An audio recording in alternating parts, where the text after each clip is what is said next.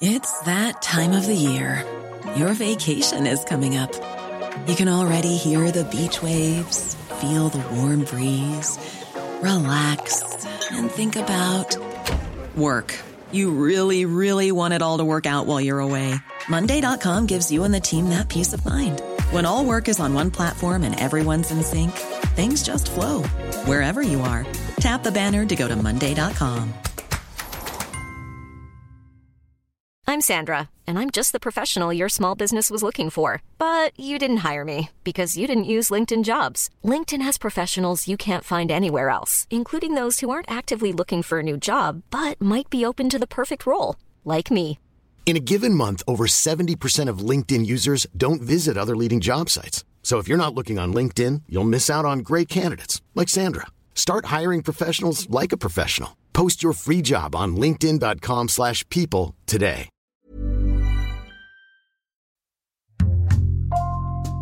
Bonjour, c'est Jules Lavie pour Code Source, le podcast d'actualité du Parisien.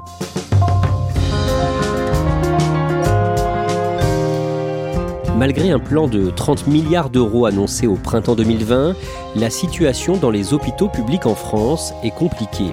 Difficultés à recruter, sous-effectifs, sentiment d'épuisement général, une organisation syndicale de médecins hospitaliers prédit même un cataclysme sanitaire à venir. Au-delà de ces mots, que se passe-t-il actuellement dans les hôpitaux français? Code Source fait le point aujourd'hui avec la journaliste du Parisien Florence Méréo, spécialiste santé au sein du service société.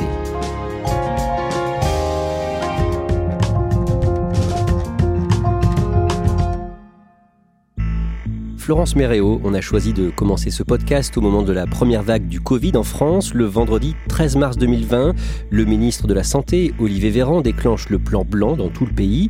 Le plan blanc, ça veut dire quoi d'un mot? Et surtout, qu'est-ce que vous, vous constatez dans les mois qui suivent dans les hôpitaux en France? Le plan blanc, c'est tout simplement la plus haute mesure d'urgence dans les hôpitaux. On va le déclencher lorsqu'il y a une activité euh, accrue et inhabituelle, type un attentat, ou lorsqu'il y a une situation euh, sanitaire exceptionnelle. C'est évidemment le cas avec le Covid. Donc il va d'abord être déclenché dans le Grand Est et en Ile-de-France. Et puis, vous le disiez, le 13 mars, il est généralisé à tout le pays. Cet arrêt de l'activité programmée nous permet de déclencher ce qu'on appelle le plan blanc maximal pour faire face à toute éventualité. Donc ça veut dire qu'il va y avoir des cellules de crise dans les hôpitaux, il va y avoir des opérations qui peuvent être déprogrammées, reportées, euh, voire euh, annulées, et il y a euh, la possibilité de réaffecter les soignants vers les services où ils seront le plus utiles. L'hôpital va être submergé, mais il va quand même garder un petit peu un bout de tête hors de l'eau. Mais à quel prix? Au prix d'efforts considérables des soignants, et on le sait, hein, ils sont sortis de cette crise fiers, mais essorés, très fatigués. Toujours en 2020, entre le 25 mai et le 10 juillet, le gouvernement organise une grande consultation des différents acteurs du système de soins français. Consultation baptisée Ségur de la Santé, en référence à l'adresse du ministère de la Santé, avenue de Ségur à Paris. À l'issue de ces consultations, qu'est-ce qui est annoncé? 33 mesures pour euh, l'amélioration des conditions de travail et des revalorisations euh, salariales. Pour les infirmières, cela correspond à 183 euros net de plus sur leur fiche de paye chaque mois. Et au total, le gouvernement chiffre le Ségur de la santé à environ 30 milliards d'euros, 19 milliards d'investissements et 10 milliards pour les augmentations de salaire. Mais ces annonces ne vont pas suffire, c'est ce que les soignants vont dire et c'est ce que l'on va voir dans cet épisode. Pourquoi d'abord en résumé des milliards, ça peut paraître beaucoup, mais euh, au final, c'est pas tant que ça. On parlait des 183 euros du salaire des infirmières, mais c'est euh, en deçà de la moyenne européenne. Les infirmières en Allemagne ou en Espagne, elles sont mieux payées. Et les représentants des infirmiers vont dire que c'est pas 183 euros qu'il faudrait, c'est entre 300 et 500 euros. Et finalement, on voit que le problème, il devient structurel. Il y a les salaires, il y a les conditions de travail dégradées, il y a une perte de sens dans le métier. Et puis après, c'est un petit peu le cercle infernal. Non seulement on peine à recruter du personnel soignant, mais aussi on peine à garder celui qui est en place. En 2021, le 10 décembre, un mouvement de colère part de l'hôpital de Strasbourg. Aujourd'hui, ce moment de recueillement a pour but d'informer la population l'hôpital public se meurt. Les soignants en ont euh, ras-le-bol et en fait ils vont le manifester par euh, une minute de silence qu'ils vont observer tous les vendredis afin de marquer ce qu'ils appellent la fin annoncée de l'hôpital public. Donc on est en décembre, on voit les soignants qui sont dans le froid, qui se réunissent par dizaines, avec un peu ce symbole, finalement ils se taisent pour mieux euh, faire entendre leur mal-être. Ça va pas se cantonner à Strasbourg, ça va prendre. On va aller voir à Marseille, à Caen. Je me souviens une fois avoir appelé un médecin à Paris qui m'a dit Attendez, je suis en minute de silence, je vous rappelle tout de suite après. Le jeudi 17 mars, un patient meurt aux urgences de Strasbourg faute d'une prise en charge assez rapide. On sait qu'il est arrivé la veille, autour de 23 heures, avec une hémorragie euh, digestive. C'est quelque chose qui se soigne assez bien. C'est pas très compliqué en termes de prise en charge, mais euh, ce jour-là, faute de personnel soignant suffisant, à cause d'un engorgement des urgences, le patient a attendu plus de 12 heures avant d'être réellement pris en charge et il a été retrouvé le lendemain en début d'après-midi en arrêt cardiaque et il est décédé quelques minutes plus tard. Il est resté dans une zone d'attente euh, qui ne permet pas des soins optimales pendant beaucoup trop de temps. On peut plus se taire à dire à un moment donné, euh, non, il n'y a pas de souci, euh, on vous soigne correctement. Vous n'êtes plus en sécurité dans ces conditions. Tout de suite, les soignants se sont rassemblés et ont dit, regardez, on vous disait que ça allait arriver et malheureusement, c'est arrivé à Bordeaux, à partir du mercredi 18 mai, les urgences de l'hôpital Pellegrin ferment partiellement la nuit, faute de soignants. Florence Méréo, concrètement, que se passe-t-il dans cet hôpital? Dans cet hôpital, pour pouvoir aller aux urgences, il faut donc désormais montrer euh, patte blanche. On ne peut pas y aller sans une très bonne raison. Et ça, c'est quelque chose euh, de totalement inédit. Et ça va créer à ce moment-là un espèce d'électrochoc national. Bordeaux, c'est l'hôpital public de la neuvième ville de l'Hexagone. Moi-même, j'ai fait des reportages aux urgences de Bordeaux. C'est dans un immense complexe hospitalier, c'est moderne, c'est dynamique, et on se dit, si eux n'y arrivent pas, si eux n'arrivent pas à faire face, bah, très honnêtement, qui le peut?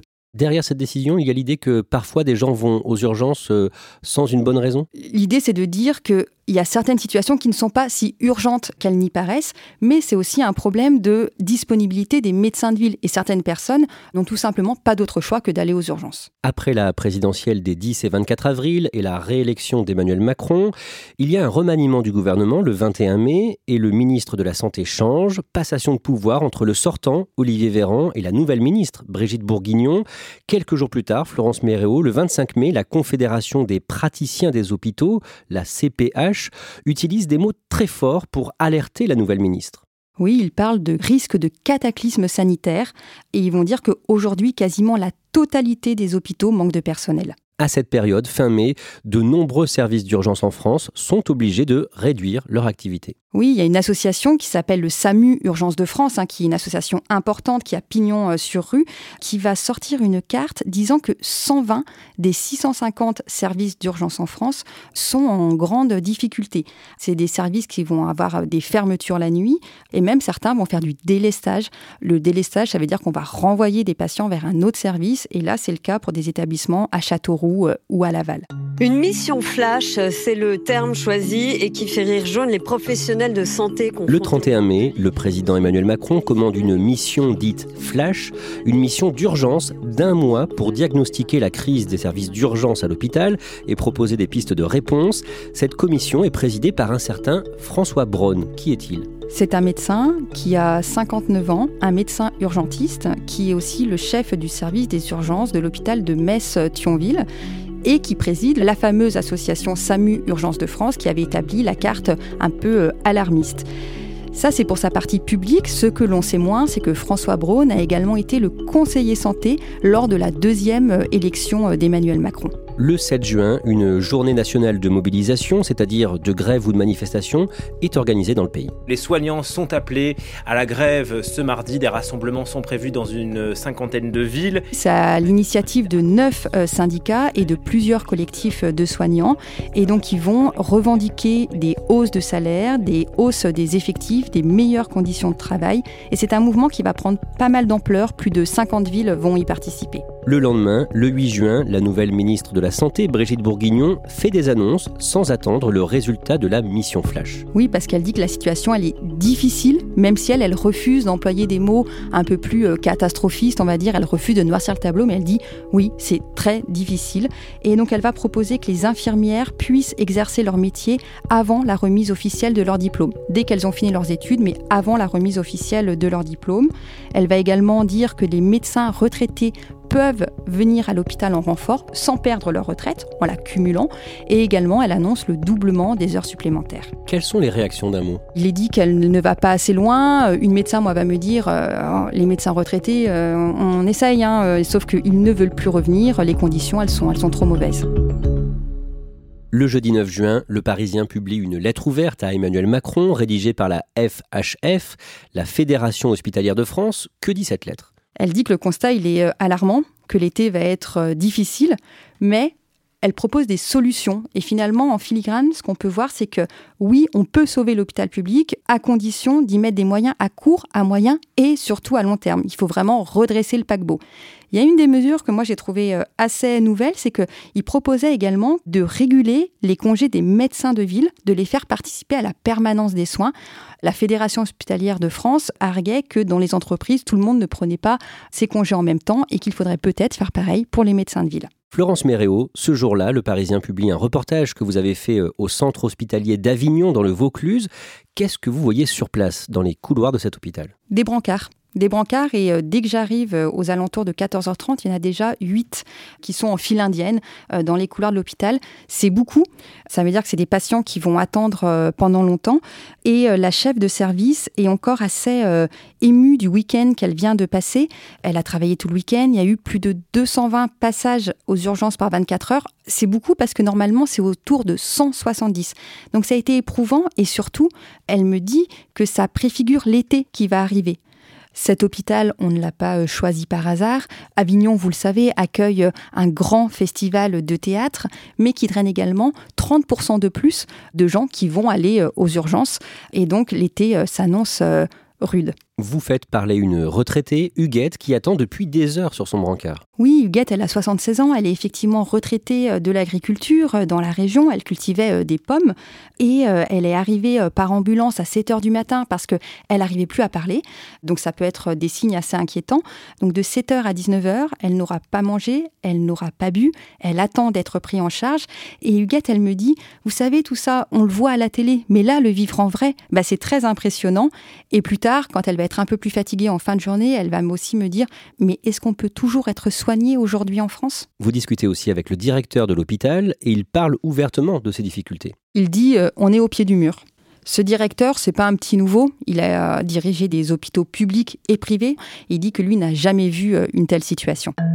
Le dimanche 19 juin, au second tour des élections législatives, la ministre de la Santé, Brigitte Bourguignon, est battue. Ça veut dire, selon la règle qui a été fixée par l'Élysée, qu'elle va devoir démissionner et être remplacée à peine un mois après son arrivée. Florence Méréo, le 23 juin, vous publiez dans le Parisien une enquête sur ce qu'on appelle l'intérim médical. De quoi s'agit-il? En fait, ce sont des médecins qui, en plus de leur poste, vont aller faire des missions temporaires dans des services où il manque de bras, où il manque de médecins, des services qui sont en difficulté, donc ils vont faire des, des missions de 24 heures par-ci par-là. Sur le principe, c'est un tarif qui est plafonné, qui est de 1170 euros la garde, sauf que là, les services sont en tension, il manque énormément de personnel, donc il va y avoir une disproportion entre l'offre et la demande. Résultat, ces missions intérim vont être proposées à des tarifs exorbitants, 2000, 2500, jusqu'à 4000 euros la garde de 24 heures. Nous, on a pu consulter pas mal d'annonces. Il y a même des annonces où on dit vous aurez à disposition une bouilloire. C'est vraiment euh, faire venir le médecin euh, coûte que coûte. Et des fois, certains intérimaires vont jusqu'à faire jouer les enchères.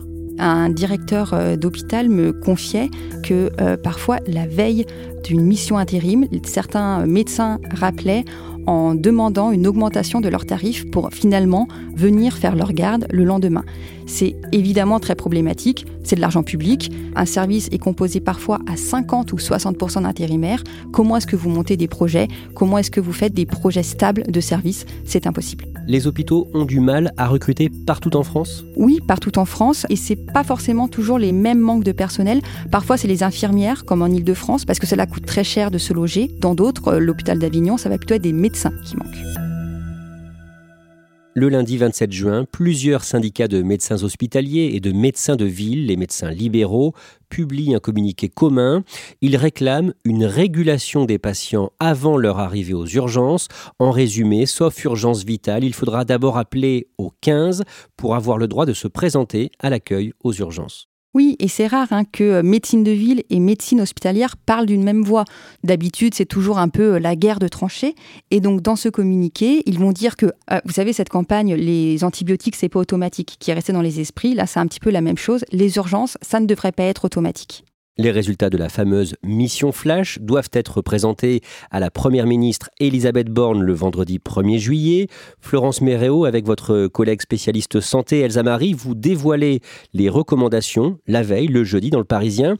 Alors, quelles sont les principales mesures proposées? Il y en a 41, dont justement une campagne d'information grand public.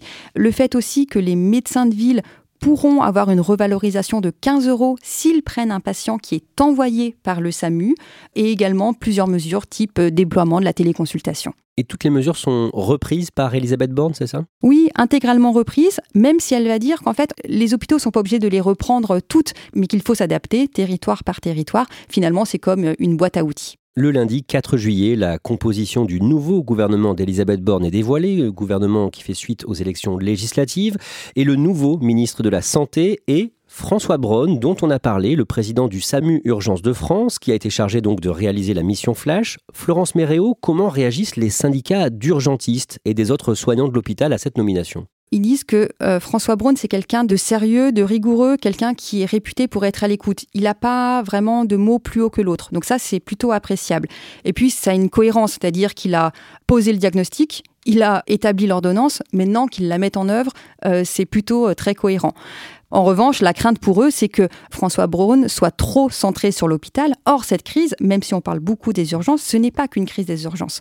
On en parle parce que les urgences, c'est, si vous voulez, le miroir de l'hôpital, c'est sa porte d'entrée. Mais le problème, il est structurel. Ça va être le problème de la médecine de ville, de la désertification médicale et aussi du manque de soignants dans les lits autres que les urgences à l'hôpital. Et d'ailleurs, François Braun va le dire lors de sa passation de pouvoir à laquelle j'ai assisté. Il va employer des mots forts. Il va dire c'est tout le système de santé qui est à bout de souffle. Florence Méréo, au-delà du choix de ce nouveau ministre, les professionnels de santé redoutent une situation particulièrement compliquée cet été dans les hôpitaux? Oui, il y a un professeur de médecine qui m'a dit... Euh, d'un ton un peu euh, las, un peu inquiet, savoir si on va pouvoir passer l'été, on en est là, le point de rupture n'est pas à exclure. Moi j'ai trouvé que c'était une phrase forte. Évidemment, dans l'esprit des soignants, la crainte c'est qu'il y ait de nouveaux morts, de nouveaux drames qui auraient pu être évités euh, à l'hôpital.